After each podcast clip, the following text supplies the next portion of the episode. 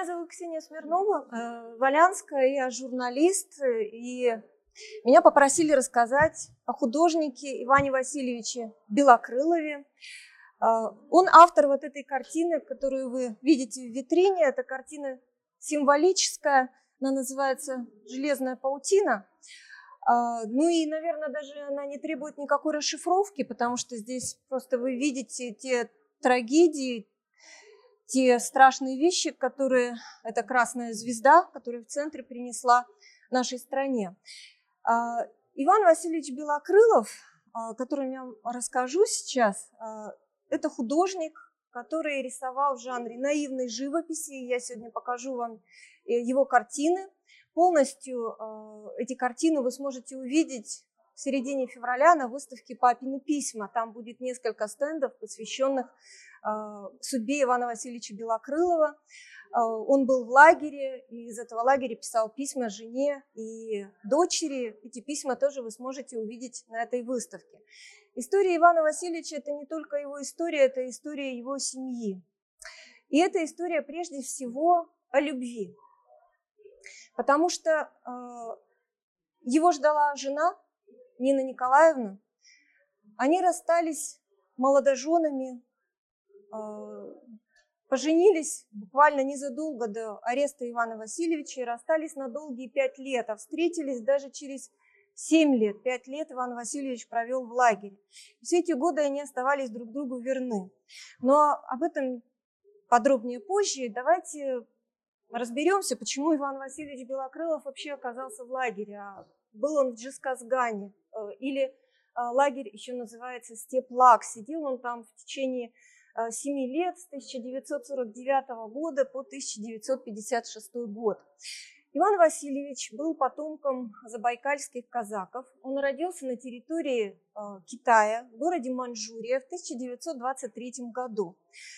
Во время гражданской войны огромное количество русских людей бежали в Китай в поисках в спасении, в поисках спасения просто от, от ужасов гражданской войны, чтобы можно было просто спокойно жить, э, рожать и воспитывать детей, спокойно работать и ничего не бояться. Их приютил Китай. А, на, примерно на 1939 год там что-то около 50 тысяч жило русских людей а, вот примерно в этой области в Северном Китае. Обычная судьба, учился в гимназии в городе Хайлар, а, это город недалеко от границы с Китаем. Если вы посмотрите дома на карте, это примерно 5-6 часов езды на машине от Забайкальска, который у самой-самой границы а, России с Китаем находится. Приграничная зона.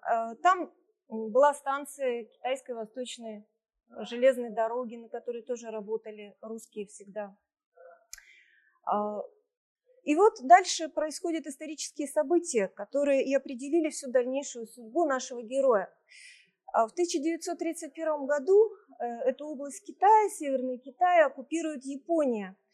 А там образуется марионеточное государство, которое а, получило наименование Манчжоу-Го, вводится такой полувоенный режим. И, э, естественно, японцы захотели использовать опыт э, Э, русских людей, которые жили на этой территории, а, и в большинстве своем были белые мигрантами, воевавшими на стороне белых, естественно, имевших военный опыт. Это были в основном, конечно, те, кто воевал в различных казачьих формированиях. Они стали организовывать военные отряды, в которых э, молодежь учили военно-диверсионной деятельности. И вот поначалу удалось э, сформировать несколько таких добровольных отрядов, но потом они увидели, что добровольцев слишком мало и объявили э, всеобщую мобилизацию в Манчжоу-Го. Избежать этой всеобщей мобилизации молодые люди могли при одном единственном условии, если они учились в высшем учебном заведении. Вузов в Китае для русских с обучением на русском было очень мало. Поступить туда можно было только э, платя за обучение. Соответственно, не все имели такую возможность. И вот э, избежать призыва можно было еще сбежав из страны, бросив, соответственно, свою семью, потому что с семьей бежать сложнее, либо сев в тюрьму на 6 лет за дезертирство, за уклонение от призыва. Желавших воевать, желавших учиться диверсионной деятельности было не так много, поэтому в основном люди вынужденно шли в эти отряды. И в 1944 году, окончивший не так давно гимназию, Иван Васильевич, Иван тогда, Ваня, а, попал в один из этих отрядов. А, в отряд Исаула Пешкова сначала, а, потом в отряд японского майора Асано. И в течение года он обучался э, том числе, да, диверсионной деятельности, но не принимал участия фактически ни в каких боевых действиях. Вообще ни один этот отряд не успел повоевать, они только учились. А, учились подрывной работе, там, не знаю, связи, естественно, верховая езда и все с этим связано. Довольно жесткая дисциплина была в этих отрядах, как вспоминают те, кто а, в них побывал. Итак, это 944 год. 1944 до этого мы говорим о художнике, да, а где же он учился рисовать? Ну, во-первых, он в гимназии а, уже хорошо рисовал, и вероятно, что до призыва он успел поучиться в Харбине, в школе ваяния и живописи.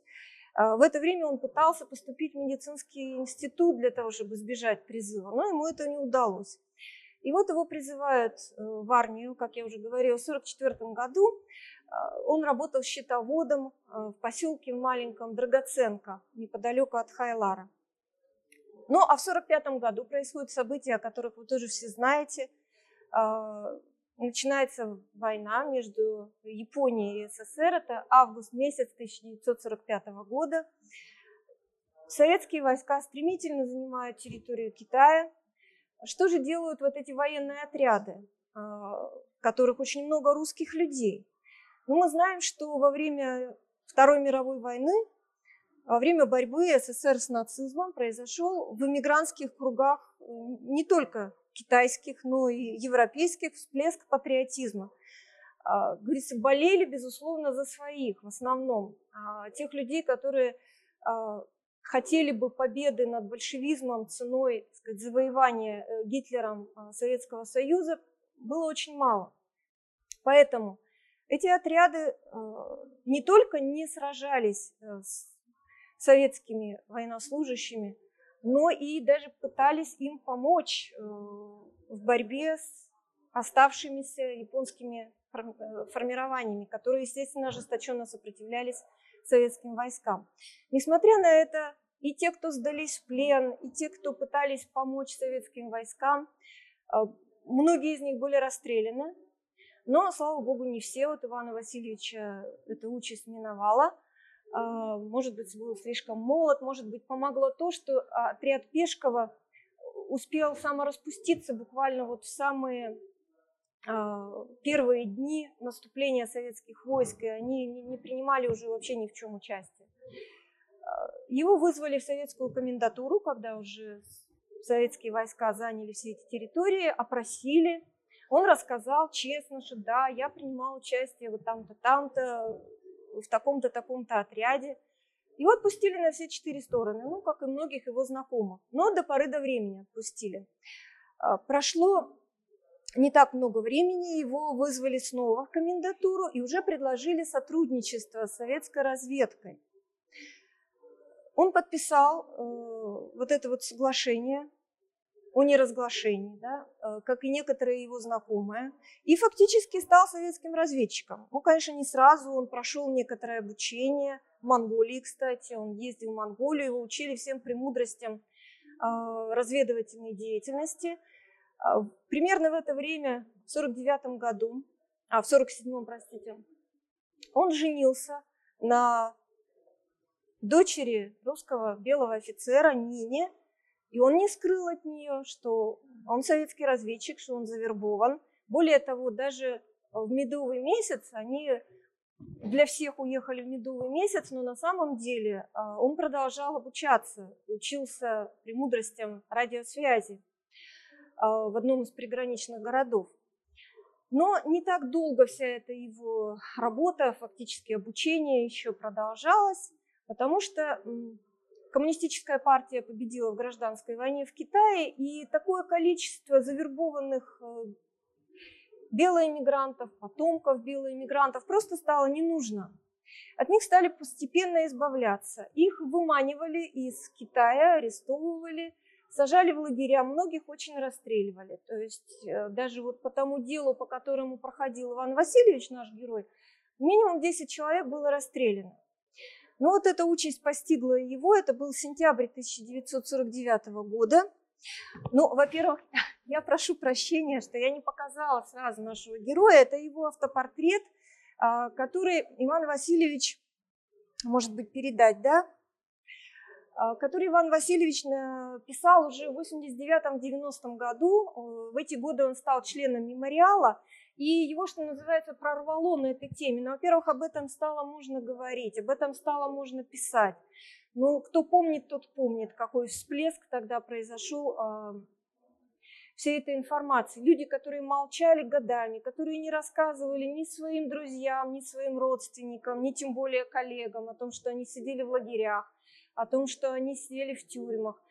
Э, они поняли, что можно об этом говорить. И это была такая психотерапия своеобразная.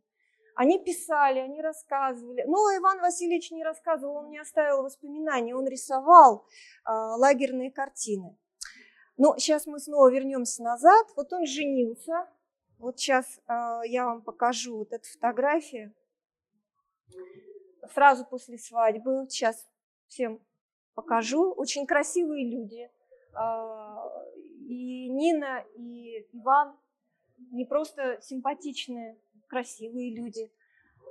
Вот давайте по рядам пустим эту фотографию. А вот эта фотография, это Иван Васильевич уже арестованный. Это 49-й год, арестовали его в сентябре. А каким образом? Ему сказали, что заморожена его ячейка, вот эта, в которой он как завербованный агент работал, что надо приехать для того, чтобы ну, последний раз вот поговорить со своим руководителем и так далее. Он туда приехал, судя по всему, он что-то подозревал, потому что до него уже несколько человек, ранее завербованных советской разведкой, вот так вот исчезли в никуда. Поэтому, когда он уходил из дома, он, а, обнимая свою жену, он процитировал Симонова «Жди меня, и я вернусь», как будто бы он что-то чувствовал. И вот его выманили в этот городок, а оттуда его увезли в Читу. И там в Чите уже арестовали, бросили в тюрьму, началось следствие. Вот это фотография из следственного дела которое буквально совсем недавно а, было получено а, обществом мемориал из Читы.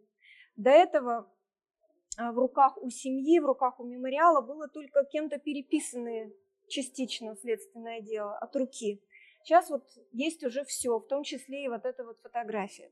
Ну, что тогда э, шили, как говорится, людям? Это понятно. Это была 58-я статья. По нескольким пунктам по-моему, 4, 6, 11 пункт, если я ничего не путаю. Это связь с японской разведкой, конечно же, это помощь мировой буржуазии. А, в чем она заключалась? Ну вот состоял в военном отряде, состоял в обществе БРЭМ, это было такое иммигрантское э, общество, в котором, опять же, обязаны были состоять все, у кого был иммигрантский паспорт. А советский паспорт стали получать э, люди только после 1945 года, естественно.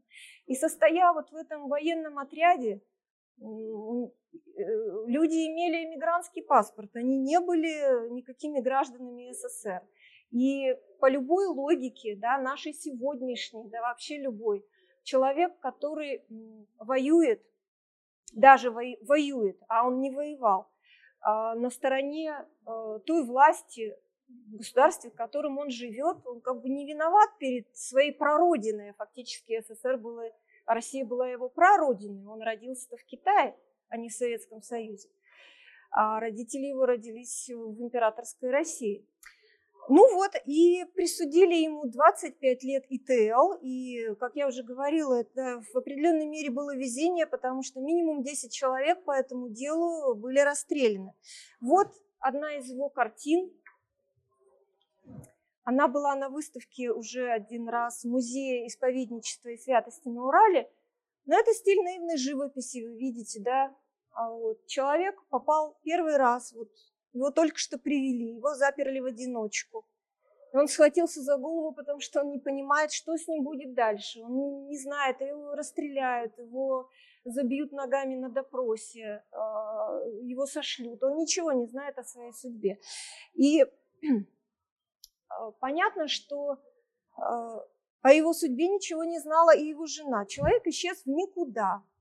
И как она позже писала, э, вокруг нее образовалось безвоздушное пространство. Ее все бросили, кроме, может быть, самых близких родственников. Более того, ей ничем не помогла даже семья ее мужа, которая состояла из отчима, который Ивана Васильевича вырастил, и его жены, потому что мама Ивана Васильевича умерла давно. Они отодвинулись так вот в сторону, что мы тебя не знаем, и ты никто. Ей пришлось выживать самой, она поступила на педагогические курсы, она стала учительницей, успела немножко в Китае попреподавать, стала замечательным преподавателем. И вот еще интересная деталь, а, она училась в католической, э, в католической школе, в католическом интернате, в конвенте в так называемом. Они там учили очень много всего. А, то есть учились по программам русских гимназий, это было несколько языков, даже когда оккупирована была страна, они еще и японский прибавили. Это была и латынь, это была психология, это была логика, то есть она великолепное образование получила. И учителем, безусловно, стала очень хорошим. Но э, в 50-м году, когда Иван Васильевич был уже в лагере, она, естественно, об этом ничего не знала, и он ничего не знал о ее судьбе. Она уже с родившейся к тому времени дочкой. А я не сказала важную вещь. Когда Ивана Васильевича арестовали, она была беременна.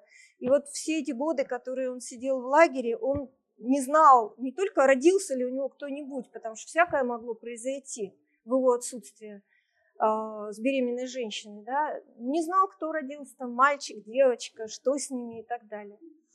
А, в 50-м году или после 50-го, даже семья это точно не знает, они уехали в СССР, тогда очень бурно пропагандировался отъезд э, китайских, э, русских в СССР на освоение целины. Приезжайте к нам, мы дадим вам работу, мы дадим вам жилье и так далее.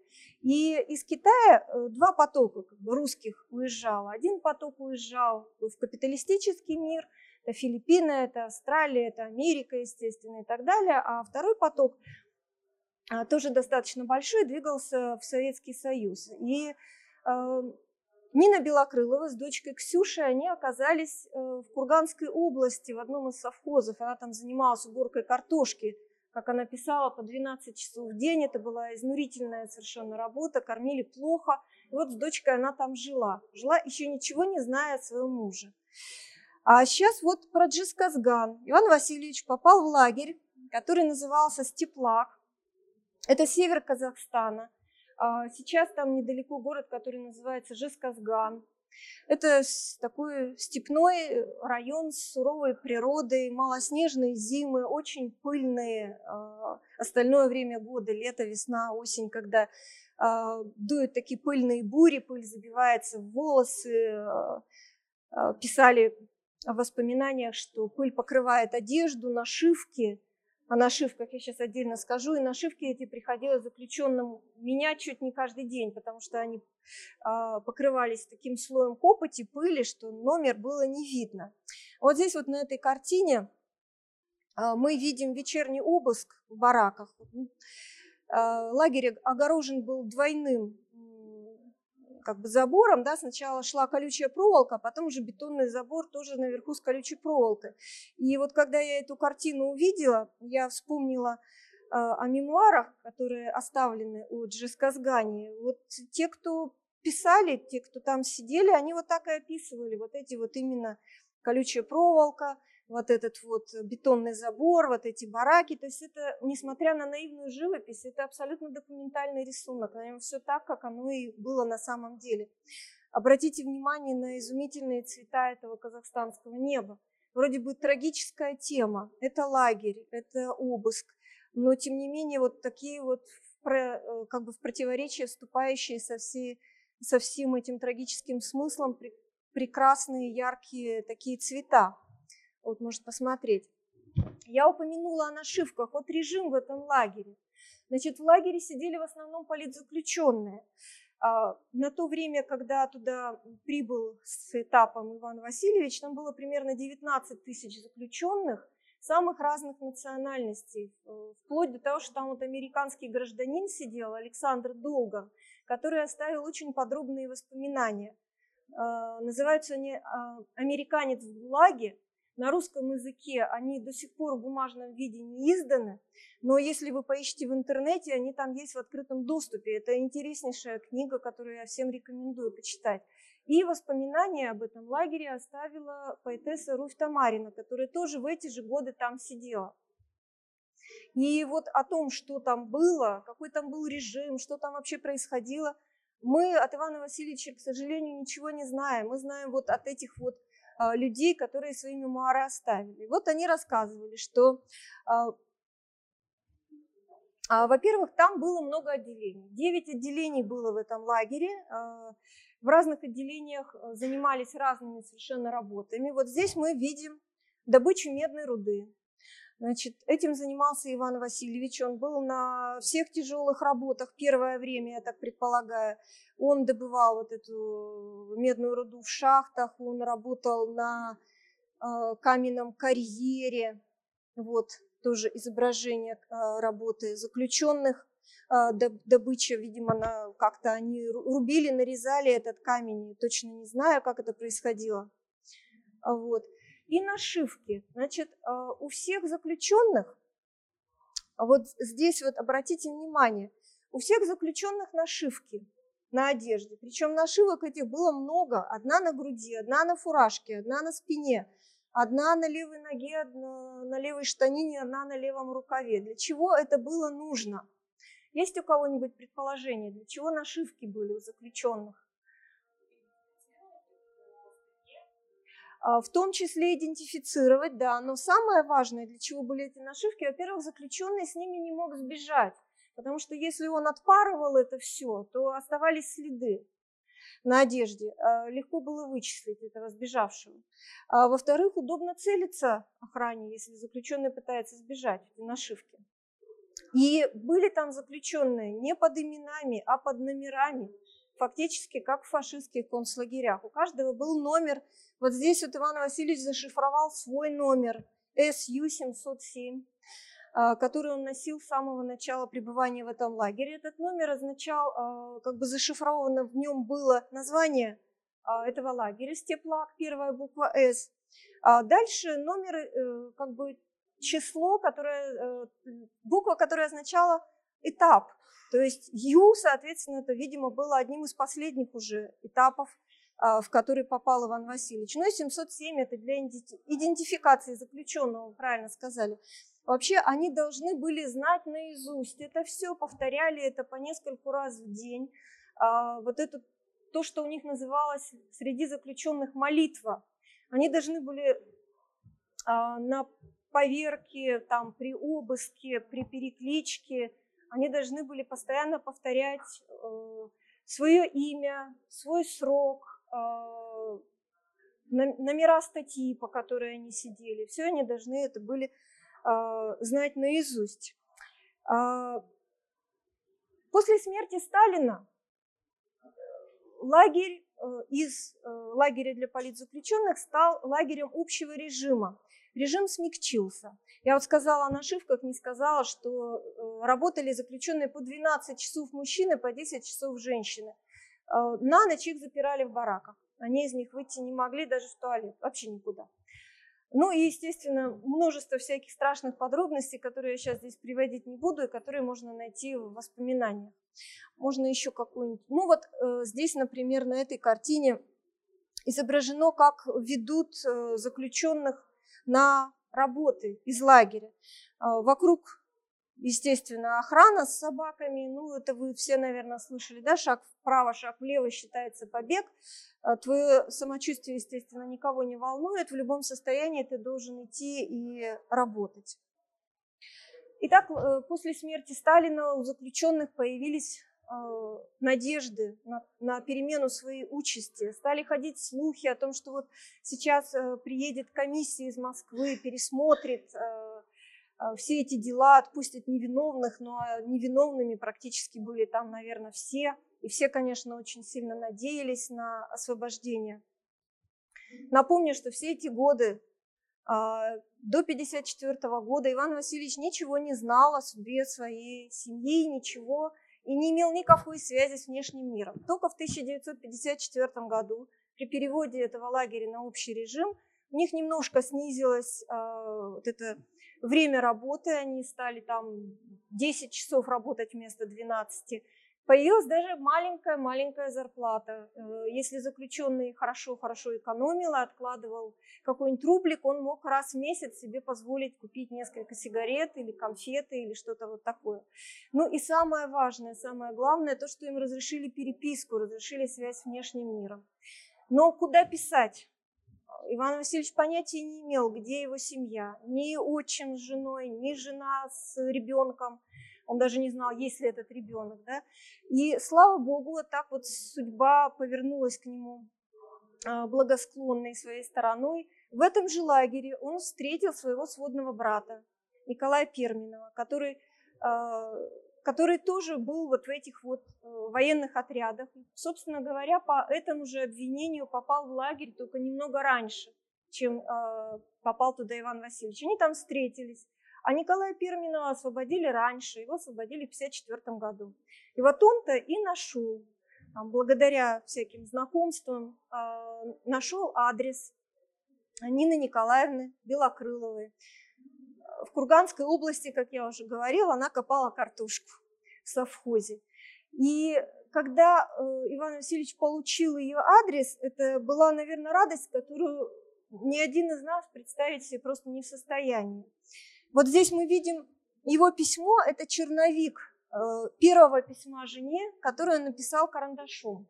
Но представьте, вы в течение пяти лет не видели любимого человека, вы не знаете, что с ним было за эти годы. Может быть, она уже давно вышла замуж, может быть, ее, а, не знаю, может быть, ее в живых нет, может быть, умер ребенок, вообще непонятно что. А, и вот он пишет сначала это все карандашом, тренируется, что-то вычеркивает там и так далее, потом уже только пишет а, письмо на чистовик. Вот я буквально один абзац вам зачитаю из этого первого письма.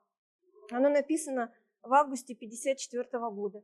Наконец я получил одну из тех долгожданных безграничных радостей, а именно узнал от Николая твой адрес. Как это много значит для меня. Это все равно, что скиталец-страдалец после кораблекрушения на обломках корабля увидел приближающийся к нему парус, надежда на спасение тонувшему. Милая моя Нинуся, как велика эта радость. И я думаю, кроме нас с тобой ее эту радость никто не поймет и не изведает. Естественно, в этом же письме он спрашивает, а кто у нас родился, мальчик или девочка? Рассказывает он и то, что он болен эпилепсией. Эпилептические припадки у него начались после допросов в тюрьме и продолжались некоторое время в лагере. А, эти припадки в какой-то степени были для него тоже надеждой, потому что он а, смог лечь в лазарет и надеялся, что если эти припадки произойдут на глазах у врачей, они напишут ему какую-то справку, и по так называемой актировке его выпустят из лагеря. По актировке выпускали людей, которые уже так больны, что, как говорится, уже от них проку нет, только чего их кормить, пусть они помирают там где-нибудь э, за а, с той стороны колючей проволоки. Он писал письма в Верховный суд, он писал Ворошилову, он кому только не писал, с просьбой пересмотреть его дело и выпустить его. Но людей выпускали постепенно. Вот сводный брат вышел, да, а, прошел 54 год, прошел 55 год, а он все еще пребывал вот в неопределенности. И они переписывались все это время. А, пять или шесть писем сохранилось в их домашнем архиве. Он писал э, не только жене, он писал дочке, он рисовал открыточки вот такие вот. То есть со своей фотографией вокруг какой-нибудь какой-нибудь рисунок. Вот он э, с днем рождения поздравлял дочку, а, с годовщиной свадьбы поздравлял, тоже можете тут почитать, сейчас мы передадим. Поздравлял жену, а, да можно передавать просто, да, поздравлял жену с днем рождения, с именинами и так далее. Встает вопрос, откуда вообще в лагере возможность рисовать у него взялась. А, дело в том, что в каждом лагере, конечно, была живописная мастерская, в которой э, рисовался всяческий агитпроп. Нужны были плакаты, нужна была наглядная агитация. нужны были какие-то там призывы, там труд освобождает человека, там еще что-то такое. И всем этим, естественно, занимались люди, которые умели рисовать. Здесь человек э, вызвался, что я хорошо рисую. Ну, проверяли, как он хорошо рисует, может ли он буквы писать и так далее. И подобная работа, конечно, была освобождением от тяжелых работ в лагере. Вот эта судьба Ивана Васильевича, я хочу сказать, что она в какой-то степени перекликается с судьбой моей семьи, потому что когда я начала э, узнавать об Иване Васильевиче, я вспомнила, что брат моей бабушки сидел в Джисказгане, сидел в это же самое время, но сидел по другому обвинению. Э, он воевал, был взят в плен, сидел в румынском концлагере. Ну и вы знаете, что многие а, заключенные э, концлагерей фашистских, они проходили жесткую фильтрацию после того, как они или сбегали из лагеря, или их освобождали.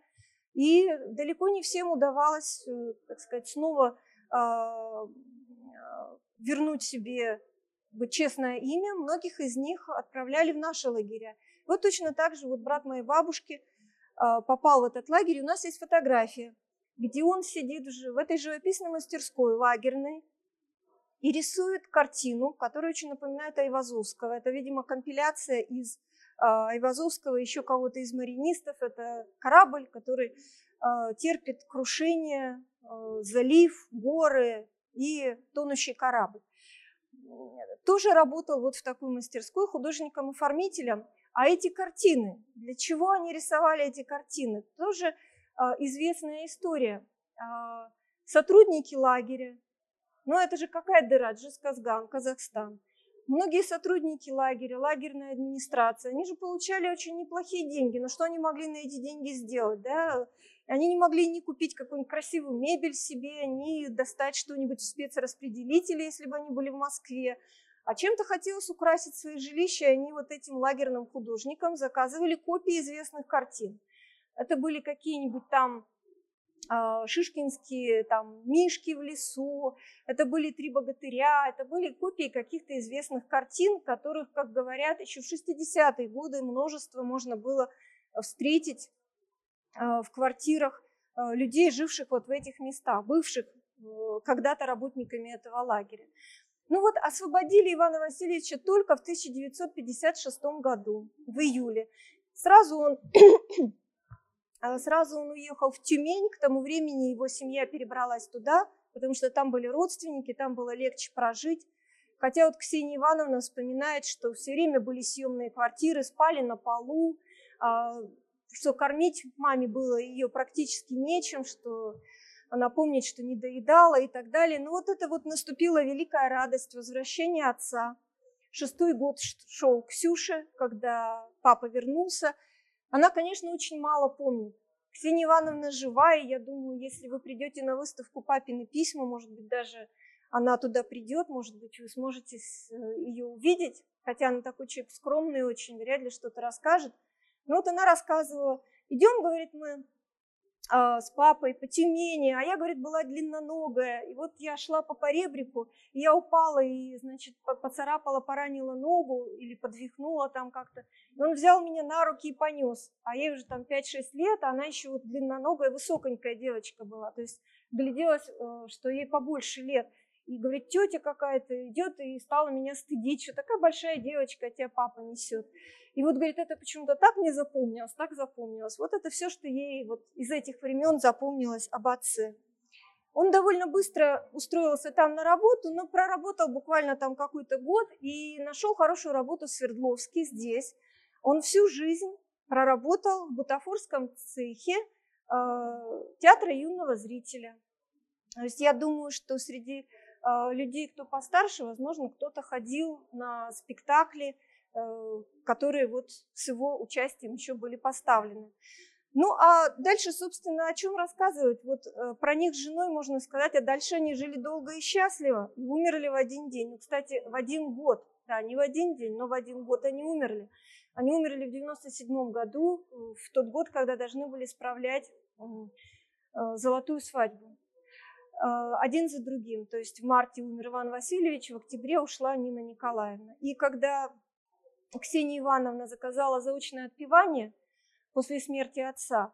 А, оно пришлось на 11 октября, и только разбирая дома документы, она увидела, что родители, оказывается, поженились 10 венчались, вернее, 10 октября 1947 года, и брак был зарегистрирован э, на другой день, 11 октября. И в этот день вот их отпили в храме Анна Васильевича и Николаевна.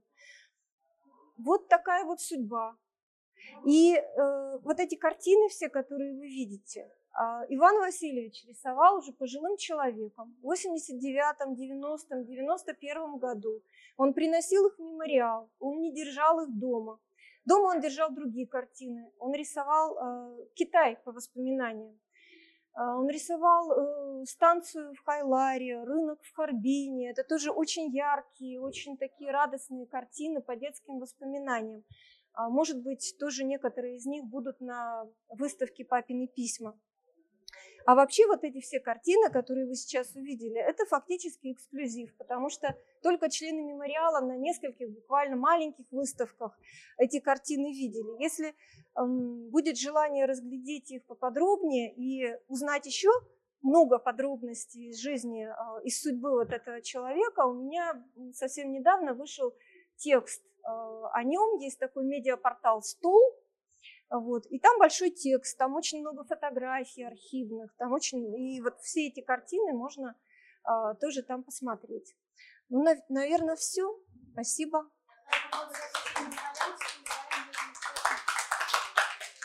Спасибо.